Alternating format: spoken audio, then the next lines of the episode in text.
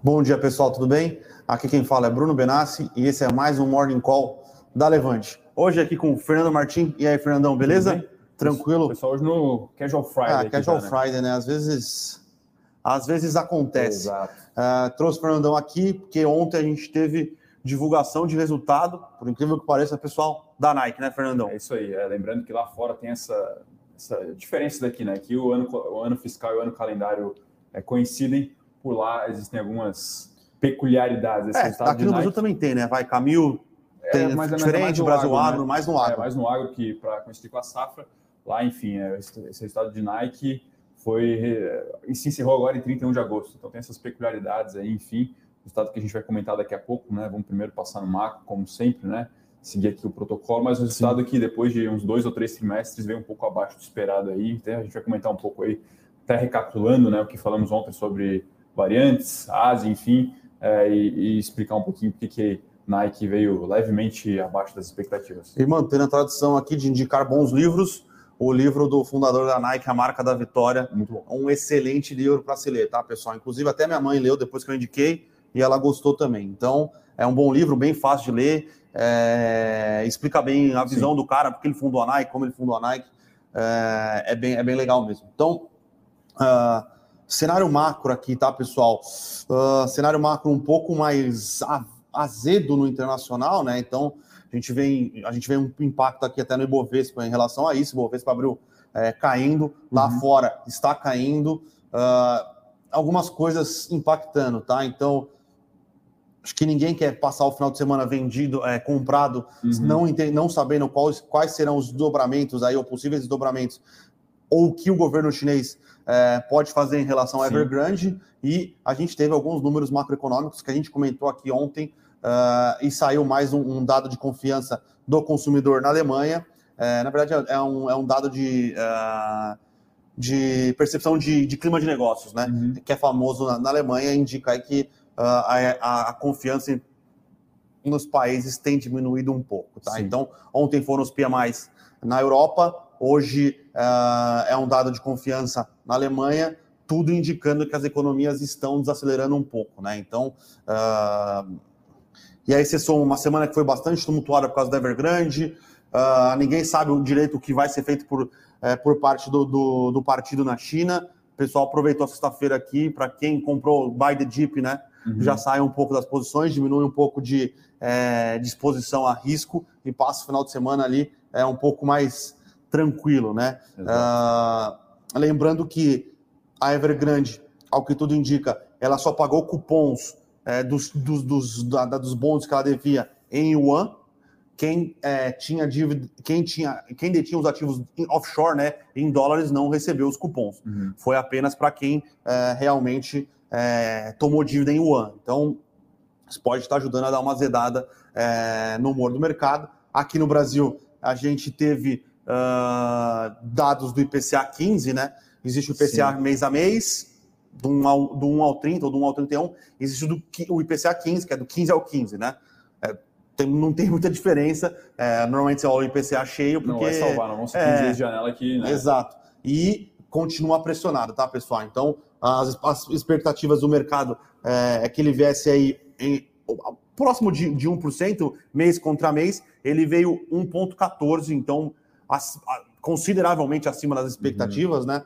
Uh, e com com esses 12 bases aí, 12 bips aí acima, a, inflação em 12 meses, medida pelo IPCA 15, ficou acima dos 10%. Batemos os dois dígitos, né? Então, vamos esperar qual vai, qual, qual vai ser né, a ata da reunião do, uh, do Banco Central eh, na semana que vem.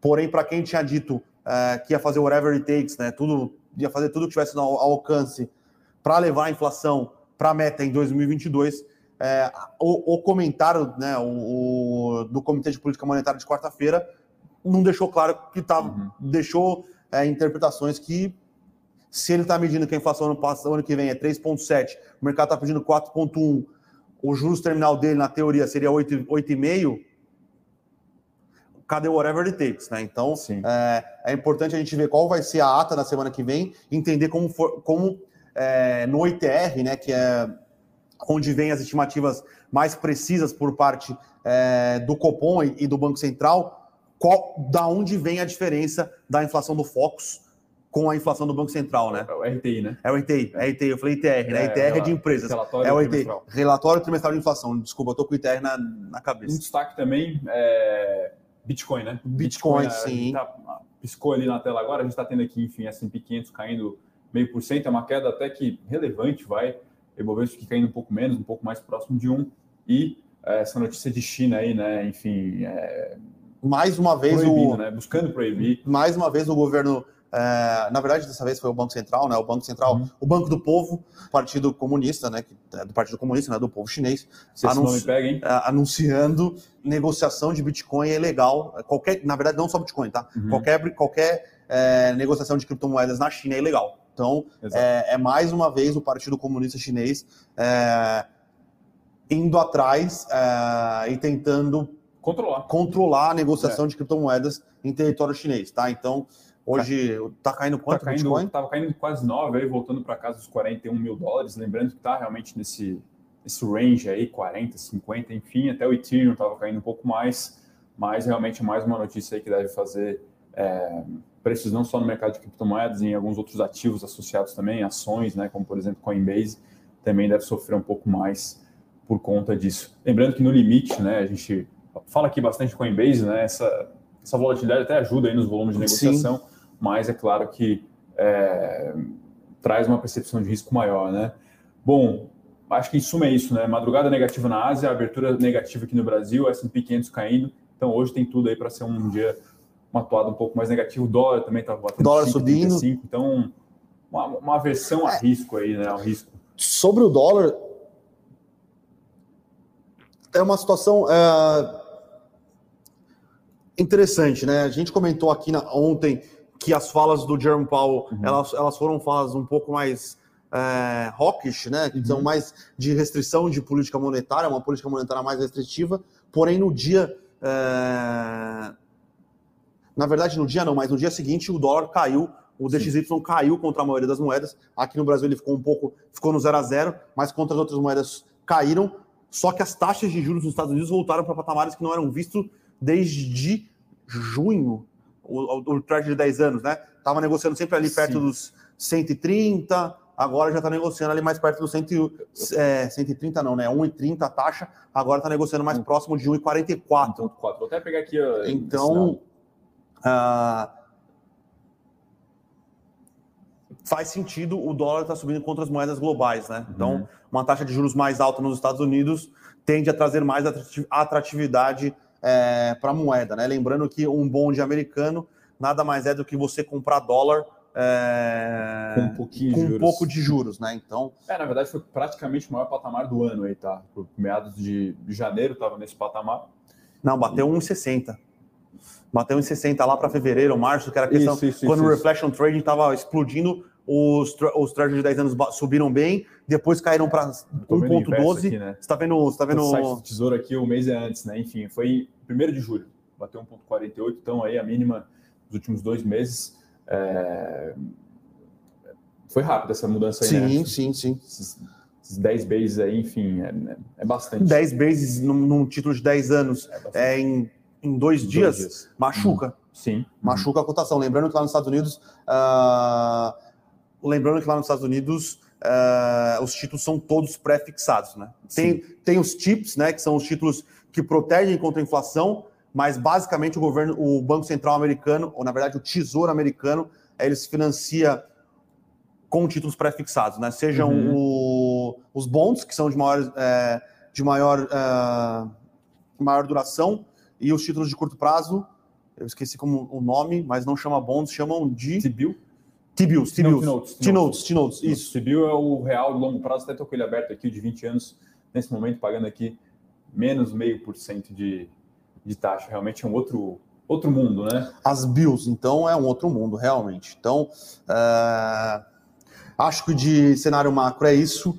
No lado político, ontem a gente teve a aprovação é, da reforma administrativa na comissão especial mini da reforma. Câmara, a, a, mini das minis reforma administrativa na comissão é, especial da Câmara, né? Agora esperamos os próximos desdobramentos. É, a gente estava conversando com o Berê aí dos se não me engano, foram três ou quatro pareceres, uhum. é, esse uh, ficou no meio termo, né? Então, é, o Ministério Público e juízes ficaram fora da reforma, é, mas a questão de avaliação de desempenho e a possibilidade de parcerias público-privadas para prestação de alguns tipos de serviços, serviços públicos, eles ficaram englobados dentro da uhum. reforma. A ideia é que juízes e Ministério Público seja adicionado na, na, na, na reforma através de quando for para votação no plenário, né? Lembrando que é uma PEC, então ela precisa de votos de 308 deputados.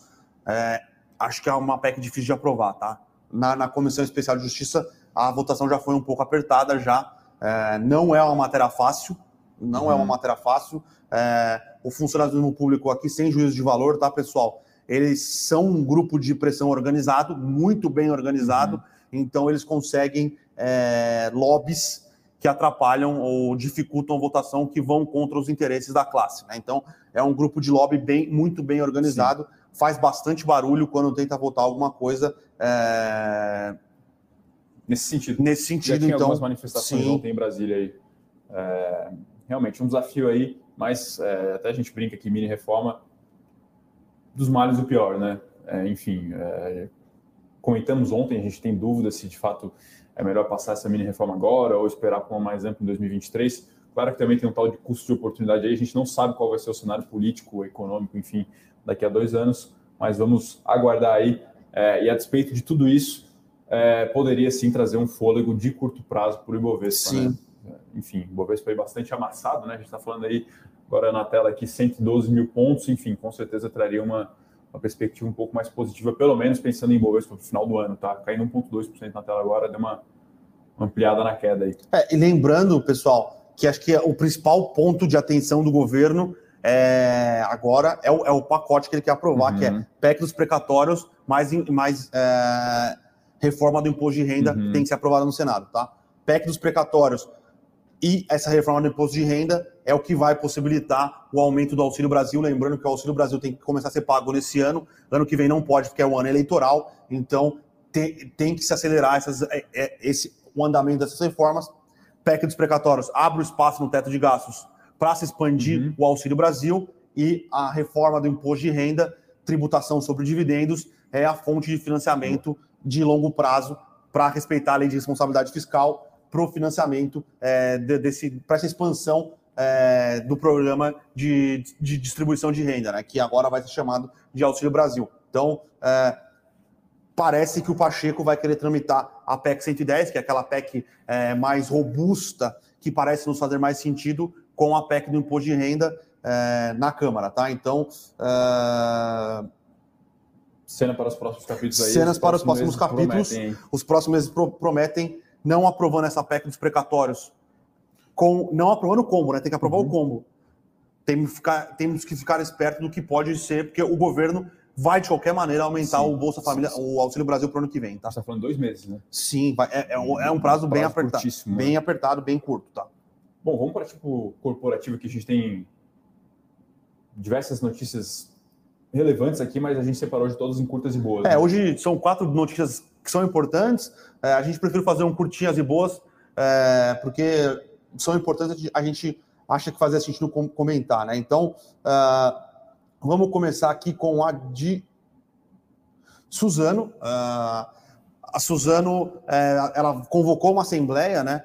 Uh, que vai possibilitar a Suzano abater os lucros e prejuízos acumulados, uhum. fazer um, um, acerto de contas com, com um resultado muito positivo que ela teve no ano de, de 2021, né? Então, se eu não me engano, ela tem prejuízo acumulado de 4 bilhões, ela tem lucros acumulados desse ano aqui de 8 bilhões, 7 alguma coisa, 7, ela é. ficaria com 3,5 bilhões é, de resultados, né? De resultados uhum. de lucros acumulados dentro do balanço o que possibilitaria um pagamento de dividendos. Quem diria Suzano pagando dividendos, tá, pessoal? Mas no limite é um mero ajuste contábil. É um né? mero ajuste contábil. Mas, claro, sim, sim. Um pouco mais claro. Mas é o que possibilita é que ela pague dividendos, é quando uhum. ela está com prejuízos acumulados, ela não poderia é, pagar os dividendos.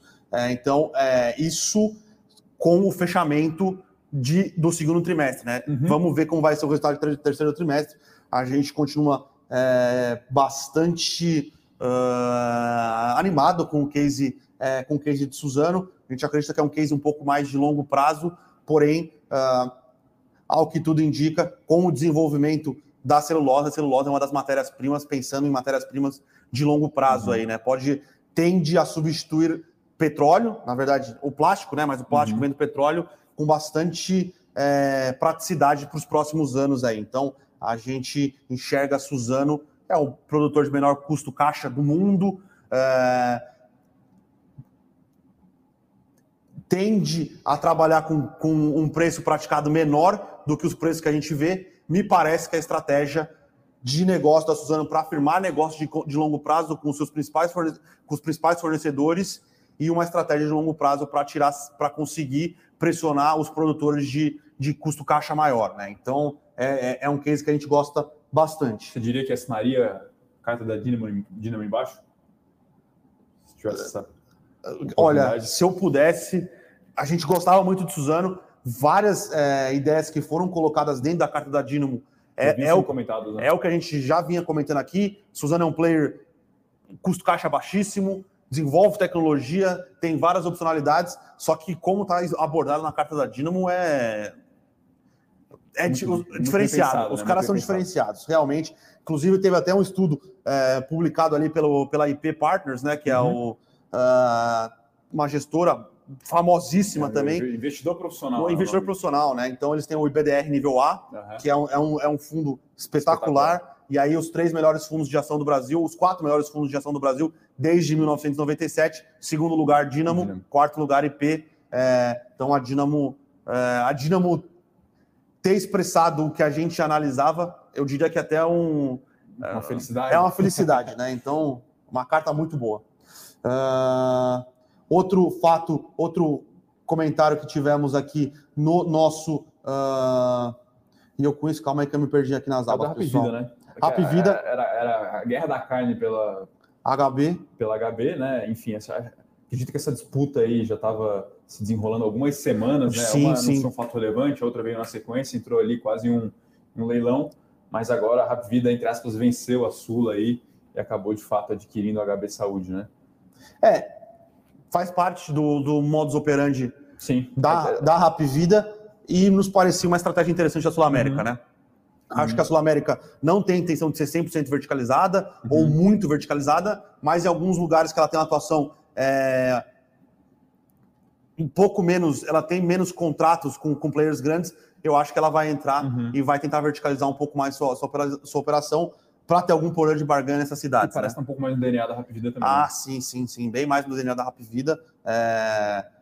E é um setor que está aquecidíssimo, né? Uhum. Seja saúde verticalizada, seja só hospitais, né? Como é o caso uhum. da Redditor, seja a questão é, dos, dos, dos laboratórios. Então, saúde, é, eu acho que é um case que com um cenário uh, ruim, com um cenário bom, é, é, um setor que tende a continuar avançando e as empresas que estão na bolsa são as que têm capital para continuar fazendo aquisições, melhorando a operação, melhorando margem, melhorando o ROIC. É, é um setor que está meio blindado uhum. é, do PIB. Obviamente, com um PIB melhor, tem mais gente contratando plano de saúde. É, mas tem uma dinâmica meio própria. Mas tem uma assim, né? dinâmica meio própria, tá? Então, é um setor que acho que tem uma dinâmica própria. Falar aqui de Vibra rapidinho, né? A, tá, enfim, buscando vender aí a participação que ela tem na Espírito Santo Gás, é isso mesmo? Isso, é, é a componente do, de distribuição de gás do Espírito Santo, né? Sim, é um, é um, papel esquecido nesse momento, né? Acho que nas últimas semanas aí, até a gente brincou aqui depois que mudou de nome, parece que o pessoal não quer mais saber de BR Distribuidora barra é, Vibra, né? O nome não é tão ruim assim, vai, é ruim, mas nem tanto. Mas hum. a, a, a, a, nova identidade visual da Vibra ficou muito feia. É, né? Mas é, é mais uma empresa de gás aí que vem para ser privatizada. Uhum. É, o governo do Espírito Santo tem intenção de se desfazer da posição. Uh, a Vibra tem 49% é, por cento, é, da empresa. A questão é que não sabemos se a Vibra vai tomar 100% uhum. ou se não vender, pelo menos vai ter é, um player é, conjunto, né, numa joint uhum. venture, é, para tocar é, a empresa de gás do Espírito Santo, tá? Sem impacto relevante no curto prazo, porém é, parece nos fazer sentido. A empresa é avaliada aí em 1,2 bilhão de real. É, só a participação da, da Vibra aí, conta de padeiro, 600 milhões de reais. Sim, exatamente. É uma participação relevante. Que não está na conta de ninguém. Que não está na conta de ninguém, né? Então, é, inclusive, se sair da privatização, se a Vibra quiser vender, é dinheiro no caixa. Uhum. Se a Vibra não quiser vender, ela tem um player, é, vai trabalhar com um player é, privado na tentativa aí de melhorar, né, de, de tirar eficiências, inclusive que a Vibra fez muito bem, né? Desde que ela foi privatizada até hoje, é, ela ganha, teve ganhos de eficiência operacional muito grandes, né? Então, uhum. ela operava como uma das piores empresas de, de é, EBITDA por metro cúbico. Hoje, por sinal, ela é a melhor, tá? Tá empatada ali com a raiz. Incrível como foi rápido, né? Incrível foi, como foi rápido. Em questão de dois, três anos, se não me engano, o IPO da BR Distribuidora é de 2017 a 2018 enfim, dois, três anos foi feito esse, é, não vou dizer turnaround, a empresa no limite já era relativamente redonda, mas uma melhoria aí, uma aproximação aos peers, né, que Sim, se fala muito rápido. Muito, muito rápido. rápido é, que o posto Piranga, né, que é o, a Ultrapar, caiu muito, Sim. a Raizen é, continuou com uma eficiência muito grande, mas o salto que a, é, que a BR distribuidora, que a BR distribuidora, BR distribuidora deu é, foi muito, muito impressionante. Uh, mais um Outro aqui que a gente, outro uh, comentário que a gente conversa aqui é que o CAD aprovou é, aquela aquisição de participação relevante por parte da, Mar, da Marfrig na BRF, né? Então, uh, Marfrig foi lá, comprou 5%, quando a gente viu já estava 16%, de repente estava 31%. Uh, e aí o raspando, né? Foi raspando. É, ó, confesso que comprar 31% de uma empresa é, do jeito que a Marfrig fez é, mexeu um pouco no preço do papel. A BF chegou a subir 20%. Uhum. Foi uma só, pensando comprar, tirar 30% aqui, foi, foi, foi uma compra bem feita bem por, pela parte da bem feita pela parte da tesouraria é, da Marfrig, tá? Uh, aprovação. Ok, né? Ok, ok. Vamos ver quais são os próximos passos, passos uhum. da Marfrig, né? Ter uma posição sem ter controle numa empresa como a BRF não, não parece, não, não, não, não faz sentido. Vai passar lá no, no, no, resultado em outra linha, enfim, é realmente. Você não colhe uma sinergia, né? Pelo menos não no curto prazo, né? Poxa, você não vai obter o controle, é realmente meio estranho, né? O que está fazendo a Marfrig, não? É, eu, desde que quando foi anunciado a gente não entendeu. Lembrando que a Marfrig é, vem, teve que vender a Seara para a JBS Sim. por causa de, de questões envolvendo alavancagem, né? Lembrando que todas as empresas é, Betim, JBS, uhum. Marfrig, cresceram com crédito bastante subsidiado do, do, do BNDES, muito crédito subsidiado. Uh, inclusive, quem quiser ler uh, o livro da JBS, se eu não me engano, chama What If.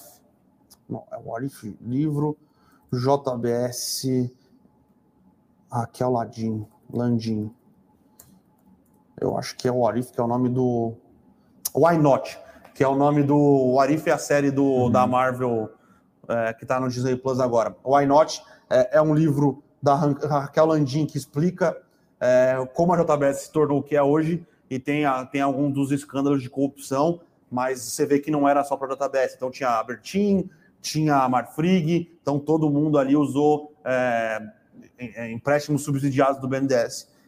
A Marfrig tinha um problema operacional mai, maior do que a BRF, do que a JBS. A JBS foi lá e tomou a seara deles, uhum. dá a seara aqui, toma dinheiro. É, e agora aí. desalavanca aí. Agora parece que a, que a Marfrig, vamos ver o que ela vai querer fazer. Não nos parece fazer sentido ela ficar só como um investidor passivo uhum. dentro da BRF. Então, sim. Ou você bota para dentro, tenta ganhar sinergia logística, tenta ganhar poder de, de negociação com o mercado, faz um, faz um, um, um player. Uh, faz um player, faz um player verticalizado e de, de proteína, ou você, melhor, melhor, sei lá, deixar esse dinheiro em caixa, investir abre, em abre planta. Um fundo, abre um fundo e compra é, BRF, então. Então, bom, mas vamos esperar cenas dos próximos episódios do Boa. jeito que está. A, a, a, essa aquisição só foi aprovada pelo CAD. É, lembrando que o Molina é um cara bastante agressivo. Eu não Sim. acho que ele fique só com essa participação é, passiva. Uhum. Não, não nos parece fazer sentido, tá? Bom, comentar um pouquinho de internacional agora, lembrando que ontem né, é, teve uma espécie de Investor Day da Salesforce, a gente comentou um pouquinho aqui a revisão de guidance para cima, as ações reagiram bem aí, subiram 7%, agora até passou o S&P 500 no acumulado no ano. Então é um case que a gente gosta bastante. É, vez ou outra a gente comenta aqui no nosso call, né? Enfim, o pessoal pergunta ah, qual BDR vocês gostam, como ter uma primeira exposição a ativos internacionais. A gente gosta bastante de Salesforce, evidentemente agora né, Agora foi, né? Subiu 7%, enfim, mas olhando uma perspectiva de longo prazo, poxa, a gente acha que faz todo sentido ser holder mesmo do papel é, e segurar aí para compor a sua carteira, tá? A tese segue aí é, fortalecida, vamos assim dizer, depois dos eventos recentes. Comentar um pouquinho de um resultado aqui. Ontem é, saiu Nike, foi um resultado pós-mercado, uma divulgação pós-mercado, como a gente falou aqui na introdução, lá fora tem essa diferença entre calendário e fiscal. Esse resultado se encerrou no dia 31 de agosto. E os últimos dois ou três resultados de Nike, eu lembro que a gente, eu vim aqui comentar, foram muito fortes. É, entregava uma receita muito acima do esperado, é, as vendas na Ásia, na China bombando, e dessa vez foi um pouco diferente. Vou falar um pouco de números aqui. A receita foi de 12,2 bi de dólar e se esperava, se projetava algo na casa dos 12,5 bi. É, a gente sabe que lá fora o mercado é bastante exigente em termos de número, enfim, as ações já sobem bem no ano e por conta disso a gente espera uma realização aí, uma queda no preço das ações. Apesar disso, a empresa continua ampliando margem, então margem bruta, né, que é aquela margem mais é, associada aos custos diretos, aumentou, é, atingiu ali 46%, a gente viu o histórico, é o maior patamar de toda a série, é, margem operacional também, ou margem EBIT, né, que aí leva em consideração as despesas, também foi a maior da série, então foi um resultado redondo, mas esse ponto aí negativo na receita deve é, prevalecer uh, no preço das ações de curto prazo. Importante mencionar, a gente falou ontem sobre é, Delta, sobre, um pouco sobre Ásia, China. A Nike falou que é, teve bastante problema logístico nesse TRI, tá? Até tem um número ali que nos chama bastante atenção, aproximadamente 50% da, da operação, né, da, da, da, fabricação, na verdade, de calçados é no Vietnã.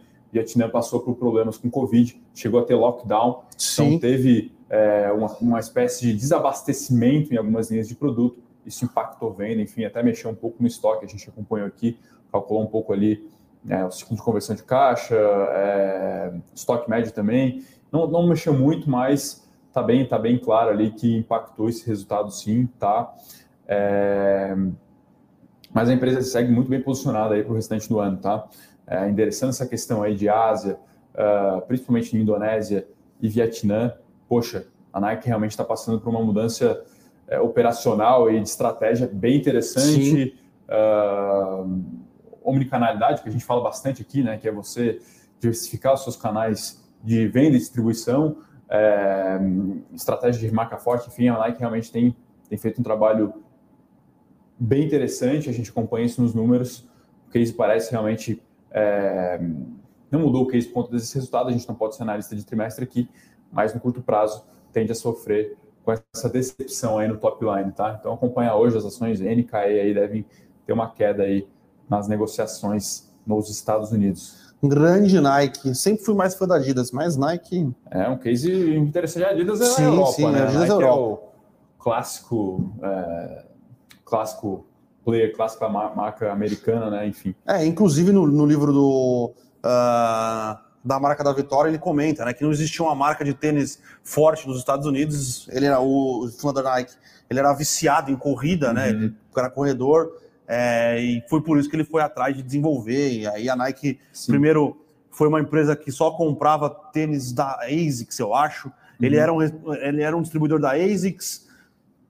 E aí ele falou, cara, não tá bom ainda, foi correndo atrás, desenvolvendo. Então você já nasceu com o DNA de tecnologia já. Sim, sim, Hoje sim. a Nike tem é, diversas pistas realmente de, de P&D mesmo, de pesquisa para desenvolver os melhores é, itens, né? Mas claro que tem um apelo, um apelo, né? um apelo de, de moda também, enfim, é uma marca realmente muito forte.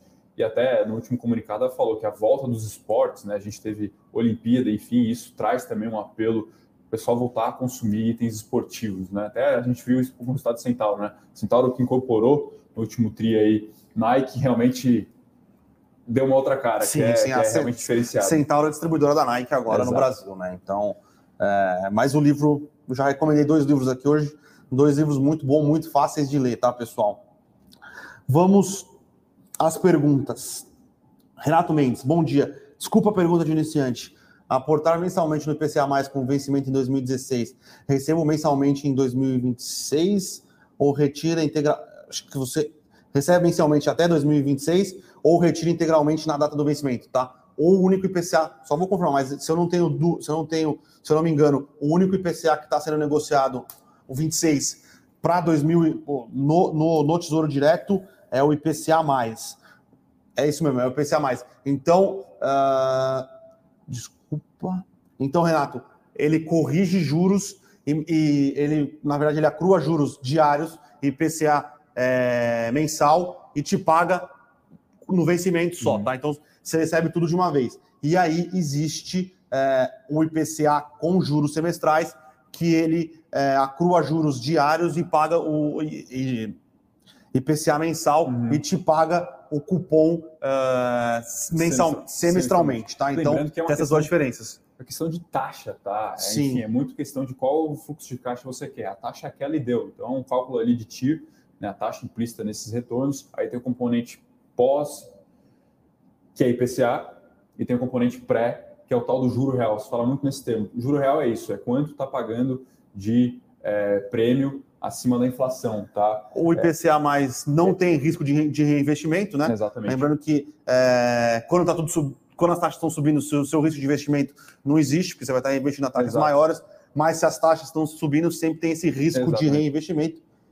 E pode ser bom ou ruim, né? Pode ser bom ou ruim. Você sim. recebe um juros, talvez, né? Enfim, você, vamos supor que você recebe, eu não lembro qual são as datas agora, se não me engano, é maio novembro. É maio novembro. Você recebe lá em maio de 2022 um cupom lá, enfim, correspondente àquele título. Talvez em 2022 tivesse né, um título disponível é, com um prêmio, né, um juro real maior, tá? Porém, também tem questão de carrego, você paga imposto antes, enfim, tem uma série de questões aí na renda fixa, mas falando aqui pra, de forma pragmática sobre 2026, você vai comprando agora, o vencimento é esse, você vai receber todo o seu valor lá é, investido em tal data, tá? 15 de, 15 de agosto. Boa. Então, é, espero que tenha recebido. Você, você não vai receber mensalmente nem semestralmente, você vai receber todo o valor Sim. lá, vai, vai aportando agora vai receber, é, enfim. E até no extrato de tesouro você vai ver lá cada aplicação que você tem em cada título. Sim. Uh, obrigado aí, Júnior, pelo elogio. É, a Valdete aqui perguntando no fato relevante de Suzano, comentamos aqui, uhum. Suzano vai convocar uma assembleia é, para fazer um ajuste contábil e ficar com lucro no balanço, uhum. provavelmente reserva de lucros e eles vão conseguir distribuir dividendos aí. Eu acho que até é uma ideia da Suzano, é, uhum. já pensando na questão da tributação de dividendos ano que vem, né? Talvez ela até adiante uhum. um pouco do dividendos, lembrando que a Suzano, é, no low do ciclo, que é tonelada de, de celulose negociando a 400 dólares, ela continuou gerando caixa, uma quantidade relevante de caixa. Tá? Lembrando que não é linear, né? Tem a alavancagem operacional ali, que Sim. agora a margem vai vir na veia. Nilson agradecendo, falando que a carta da, da Dinamo sobre Suzano está excelente. Realmente é, é um negócio espetacular. É... Uhum. Investidor pergunta... ousado aqui. Bom dia, Bruno. É, quando vai ser a data de precificação e tal? Né? Eu não entendi. Depois eu escrevi lá, acho que o investidor ousado está de ressaca aqui, né? É, quinta-feira foi boa do investidor ousado. Já, já voltou aí alguns happy hours, né? o investidor ousado estava no happy hour ontem. É, cara, a última data com de Itaú para você receber XP é dia 1 de setembro, tá? Caso seja aprovada essa caso, é, caso, é, caso, seja, caso, caso seja aprovada pela XP, a incorporação uhum. da XPAR, que acho que não faz sentido não ser, né? Sim. Então, é dia 1 de agosto. Dia 1 de setembro, a partir do dia 2, as ações de Itaú serão negociadas sem os seis reais aí, uhum. ou cinco reais é, correspondente, correspondente à participação do BDR da XP, tá? Acho que é bom citar isso aí, né? Lembrando que a gente comentou aqui ontem sobre ajuste em Vale, que foi de R$ reais. A gente vai ter um parecido, uma magnitude também é, relevante. Vai ser até mais em Itaú, né? Proporcionalmente, Proporcionalmente vai ser mais. Vai ser, aí na casa dos 18% a gente calcula aqui, tá? Então, Itaú aí, que agora não estou com a tela aberta aqui, mas negocia R$ reais por aí, enfim, vai ter esse ajuste aí de 5,80 é, e aí você vai receber lá, né, enfim, os BDRs também uma participaçãozinha uma, uma, uma, um crédito em conta, um dinheiro 28,40 aqui. É, relacionado ali às, às frações, tá? É, acredito que a pergunta dele foi mais sobre o impacto, né? Enfim, Itaú, de médio e longo prazo, pós, pós recebimento. É, a gente fez algumas contas aqui, também o pessoal analisa um pouco mais de perto o banco. É, nos parece já bem precificada a questão do XP, né? enfim, até tem um descolamento aí frente aos outros bancos, aos pares mas após ajuste fica realmente no patamar bem interessante ali Sim. de preço-lucro e PVP, tá? que são os principais é, indicadores para banco. Tá uma barganha?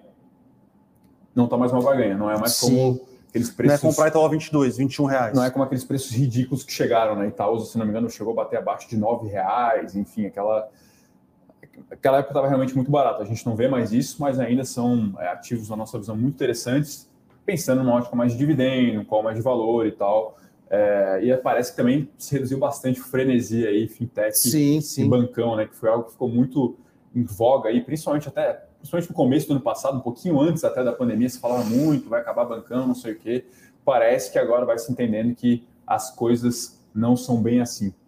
Pergunta aqui do Júnior, pergunta para mim aqui, como saber se o VDR está caro ou barato? Tem que fazer valuation? Sim, tá, Júnior? Na verdade, o valuation ele é intrínseco a estoque, a ação lá fora, tá? Então tem lá um cálculo de preço justo daquele papel, né? Vou chamar de papel aqui para ser um pouco mais é, simples, por exemplo, a Amazon, a AMZN, você faz lá um seu cálculo lá de valuation, independente do método, e aí você faz é, um ajuste para cá, tá? É, existe algo chamado paridade nos BDRs, que é quantos BDRs você tem que ter para ter o correspondente a uma ação lá fora.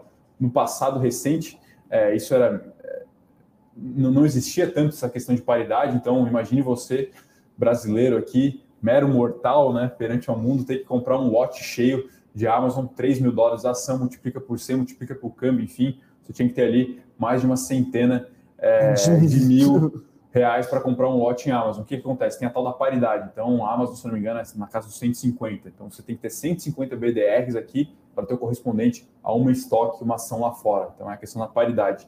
E aí você multiplica também pelo câmbio para saber se, enfim, está no preço, se não está no preço, tá? Mais ou menos essa é a conta que a gente faz aqui para calcular. Mas em suma é isso, tá? A gente olha o fundamento lá fora, em dólar, o fluxo de caixa da ação da empresa lá fora, para saber se a recomendação, enfim, se o BDR está é, com a recomendação válida ou não.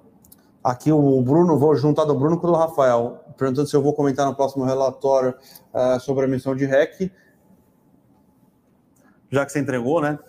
Vamos comentar no próximo relatório, sim, sobre a emissão do, do REX R11. Uh, aí o Rafael perguntando o que você acha dessas sucessivas subscrições do REX R11.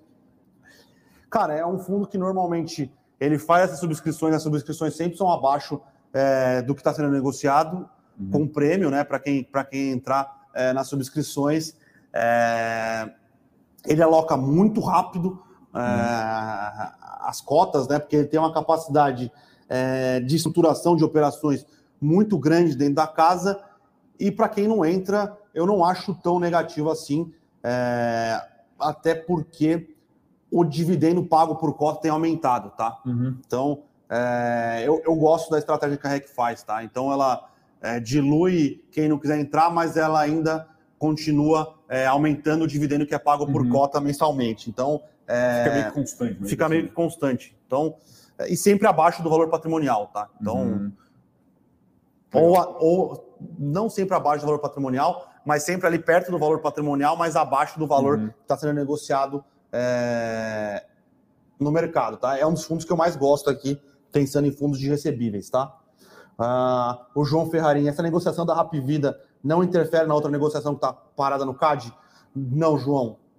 O mercado de hospitais e o mercado de plano de saúde é bastante pulverizado, tá? Uhum. Então, as duas empresas disseram que enquanto não tiver. É, não for aprovado, as duas empresas que eu digo Rapvida e GNDI, que é o que está parado no CAD, né? É, elas vão continuar atuando uhum. nessa ideia de colocando planos, ou, ou planos ou hospitais para dentro, tá? É um mercado muitíssimo pulverizado no Brasil. Então, é, tem tempo aí. Quer dizer, tem espaço para continuar crescendo.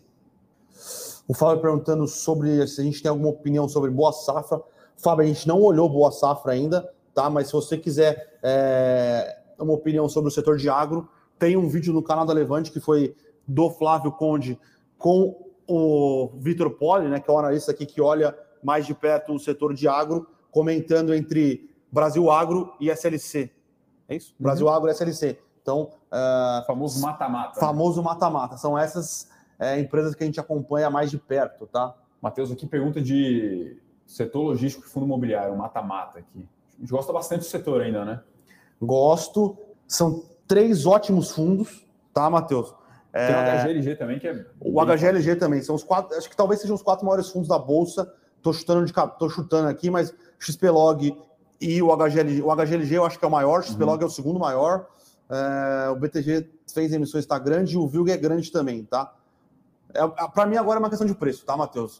Uh, todos nos níveis de preço que estão negociando agora, para mim eu, eu, compro todos. Buy. É buy em todos, tá? Então, é, o diferencial do BTG é que o BTG tem um ativo troféu, que o pessoal chama, né? É, ele, ele, junto com alguns outros players, foi o, o cara que levou o, a fábrica da Volkswagen em São Bernardo do Campo. Então, uhum. ninguém vai ter, ninguém vai desenvolver um ativo logístico tão perto de São Paulo, num terreno tão grande, com tanta qualidade como o BTG por causa desse ativo, tá? É o que, é o que a gente fala do, do, do VBI Properties também, que uhum. tem um ativo troféu, que está desenvolvendo um ativo entre a JK com a Faria Lima muito diferenciado. Muito diferenciado. Uhum. Então, é, mas hoje, por preço, eu tomo os três, tá? Então, não tem muito não tem muito drama. É, lembrando que o XPlog ele tem uma vacância é, no ativo que acabou de ficar pronto, que é o especulativo Cajamar. Galpão muitíssimo bem desenvolvido, acho que é 40 ou 30, entre 30 e 40, entre 30 e 50 quilômetros de São Paulo. A última negociação que saiu no, no de Perus foi, é, que é outro ativo que está em desenvolvimento é, dentro do, do XPlog, saiu num, metro, num valor de aluguel por metro quadrado bastante interessante, uhum. maior do que ele já tem de, de legado, né? Então, é, eu, eu, imagino que as, as, negociações que venham para o especulativo Cajamar sejam aumentando o aluguel por metro quadrado Boa. ali, tá? Então, é, são ativos que a gente gosta, os três.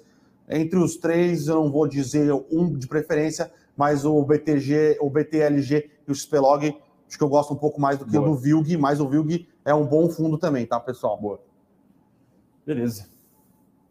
Uh, tem o Renato aí perguntando de curso de valuation, tá? Tem um curso de valuation, sim. O pessoal aí pode deixar o contato aí da produção. A gente tem um, tem um, tem um curso, sim, falando sobre principais, principais métricas, múltiplos de CF. Você, inclusive, recebe lá uma planilha com um exemplo de uma empresa real da Bolsa. Então, deixar o contato aí do pessoal do atendimento, você entra em contato lá para tirar as dúvidas. Um abraço para o Brunão lá, Brunão Tá um pouco aflito essa semana ele também é palmeirense, né? Tá na expectativa do jogo da semana que vem. Mas, enfim, se falar lá é, com carinho, ele, ele vai atender bem, né, Bruno? Sim, sim. Ansioso para a semana que vem? Pô. Um a um, então, ainda é o qual? Um a um é o qual. Um a um é um a um classificação e atropelar o Flamengo na final. E aí é cabelo Rony Rústico. Não, cabelo Rony Rústico. Justo. Merece, de novo, né? Merece, de novo, de novo, de novo. Ano passado, o pessoal tem aí, né? Tem um vídeo aí, tem, né? Tem, tem. Qualquer dia desse eu disponibilizo aí nas redes sociais aí tem o um vídeo linkado, assim, cortado. Quem estava no Morning Call, aprove... quem estava no Morning Call aproveitou. Boa. Uh, Marcos aqui perguntando da, do spin-off da, da Ambipar que vai fazer o IPO. Estamos dando uma olhada, tá, Marcos? Foi uhum. um case bastante interessante de Ambipar. Dá até um certo arrependimento a gente ter olhado mais, mais, mais perto. É, mas é um case que parece interessante, sim. É spin-off ou desdobramento? É, vai fazer spin-off, né? Vai fazer ah, spin-off tá. IPO. Uhum. Uh, na verdade, não sei se ela vai, spin-offar, mas ela vai fazer o IPO. Uhum. Uh, o, o, Nilson aqui perguntando, Bruno, o HGLG negociando um price book velho aqui de 1,10, 10% não está caro?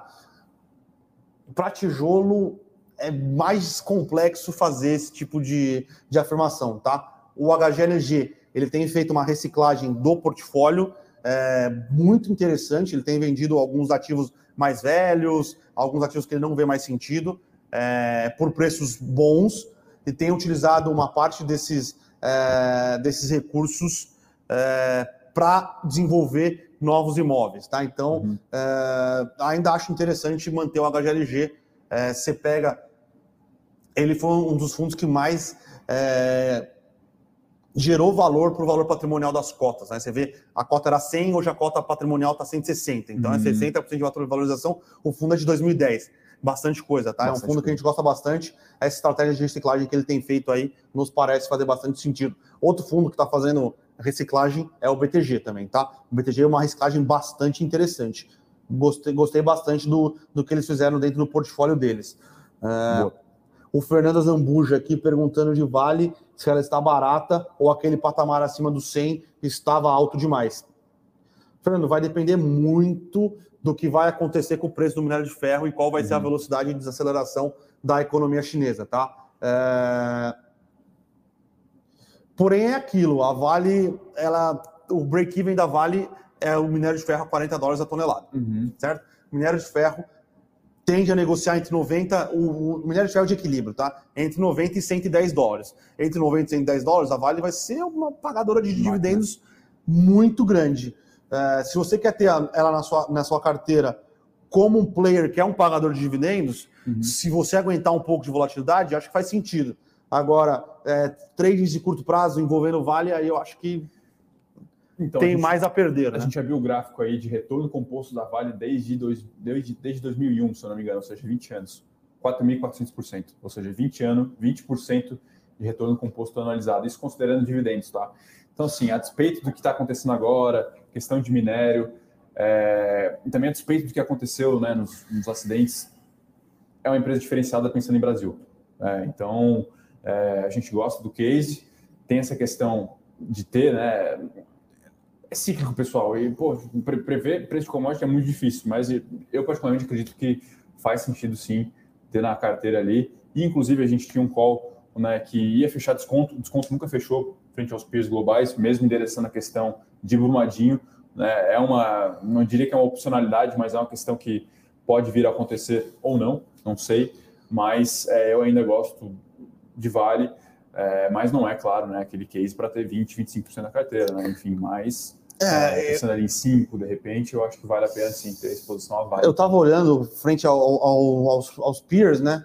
A média de dividendos dos peers é s- 12 meses para trás 4, 5, não é? é 4, 5, É. a Vale pagou 20, se eu não me engano, é, e pro ano que vem é 12 e os peers têm uma média de 6 e 7. É, isso aí. Então, é, é, eu tenho um dividend yield bem interessante, né? Sim. Acho que é isso, né, Bruno? Mais alguma dúvida aí? Até o computador aqui já Deixa eu ver se tem mais alguma dúvida aqui. quase que sextou aqui, acabou a bateria. Aí tem uma pergunta da Alice aqui. Devemos nos preocupar com a ocupação do MTST eh, na Bolsa ontem? Eu acho que não, tá? Eu Não. acho que é uma manifestação de cunho político, ah, mas eu acho que não é nada que preocupe a Bolsa de Valores. Lembrando que a B3, junto com algumas outras securitizadoras, possibilitou a emissão de um CRA pelo MST, que é o Movimento Sim. do Sem Terra. Eh, então, eh, eu acho que o mercado de capitais, ainda mais uma pegada um pouco mais voltada para o asset social, Uhum. tem condições de, de auxiliar é, Financiamento, né? o financiamento de, É. de estratégias um pouco mais é, voltadas à melhor distribuição de renda, à melhor distribuição de, de, de- Ontem foi uma loucura pensar que a ação caiu 3, lembrando que a invasão foi só no, no, no pátio, não houve quebra-quebra em operação. É, não, e tipo, foi, né? foi uma invasão, não, não quebraram nada, É, então só foram lá protestar, acho que Sim, não quebrando nada. ok. E o Ricardo Ângelo aqui perguntando de Embraer, cabe em alguma carteira da Levante? Ricardo, não podemos dar esse tipo de informação assim, mas a gente gosta do case, tá? Uhum. É um case interessante, a 6 reais era muito mais interessante, a 12 reais era muito mais A- A interessante. seis negociava preços de liquidação, provavelmente, né? Sim, Liquidação é fechar a empresa agora, entregar todos os ativos e descontar a dívida. mas agora acho que o mercado começa a precificar que além da qualidade espetacular de desenvolvimento é, de aviões, né, que são Uhum. os de menor porte, a Embraer tem várias opcionalidades Exatamente. interessantes dentro dela. É a IVE, que faz o eVTOL, é a Embraer X, que faz uma questão um pouco mais de é, tecnologia, fez parceria com uma empresa é, americana para desenvolver aviões não tripulados Uhum. para fazer uma, uma para desenvolver com essa empresa americana para desenvolver tecnologia para auxiliar a plantação via, esses, a- via esse avião não tripulado elétrico. Então, é uma empresa que desenvolve, desenvolve é, tecnologia de primeiro mundo. é, e é isso, é um player. De, esse é um player tech, eu acho. Desenvolve tecnologia mesmo. Aí, Sim. só a última da Dilson aqui, dupla. Faz sentido ter Clabin e Suzano numa carteira? Adilson, eu acho que sim, tá? Elas, elas não disputam o mesmo mercado, Uhum, tá? uhum. Suzano é mais papel, é, que eu digo papel de escrever, é, os tissues, é, a Clabin é mais papelão, é, capa de livro, então são players diferentes, tá? Uhum. Inclusive a Clabin, é, ela é a Suzano é mais um player de celulose, propriamente dito, e a Clabin ela é mais um player do produto final, sendo Uhum. um papelão, tá? Então, é, é o que o Brasil tem de melhor, né? Sim. Então, realmente, a gente acredita que faz sentido ter exposição a esse tipo de negócio, né? Bom, então, acho que é isso, né? Acho que é isso, né? Dia um pouco mais negativo hoje, o Bovespa caindo o 0,85 aqui na tela. É... Enfim, mas é um dia praticamente negativo em todas as praças globais aí, nada caindo 0,6. Assim, pequeno até, curiosamente, agora Virou? É, quase um 0 a 0 aí, enfim, quase uns 4.450 pontos. Mas vamos acompanhar. Hoje a toada parece um pouco mais negativa mesmo. Também um pouco um quê de realização aí, né? Três dias de alta expressiva. Agora o Ibovespa vai dando uma realizada aí, mas se mantendo aqui na casa dos 113 mil pontos, tá, pessoal? Então, agradecer aí, né? A... Agradecer a participação de todos, todos, e a paciência de todos. É, e, é... enfim. Bom, desejar bons negócios. Bons negócios, semana, né? bom, semana, bom final de semana, né? Semana longa, hein? Semana longa. Evergrande. Mas, enfim, a gente está Mas... de olho aqui. É, lembrando aí, né, pessoal, fiquem super à vontade para entrar em contato com o pessoal do atendimento, ver se tem alguma série que combina com você, curso de valuation. O pessoal lá é bem aberto, bem solícito, não tem é, nada de empurrar produto, coisa do tipo. Bate um papo com o pessoal lá, fala que assistiu o Morning Call, que de repente. Tem até um desconto. Brunão acho uma condição especial lá para você. Se o Palmeiras ganhar semana que vem, ainda pode ficar melhor. É, ainda. melhor ainda. Beleza, pessoal? Bom final de semana aí. Abraço. Valeu, pessoal. Obrigado, hein? Bom final de semana. Para saber mais sobre a Levante, siga o nosso perfil no Instagram, levante.investimentos. Se inscreva no nosso canal do YouTube, Levante Investimentos. E para acompanhar as notícias do dia a dia e mais sobre a Levante, acesse nosso site levante.com.br.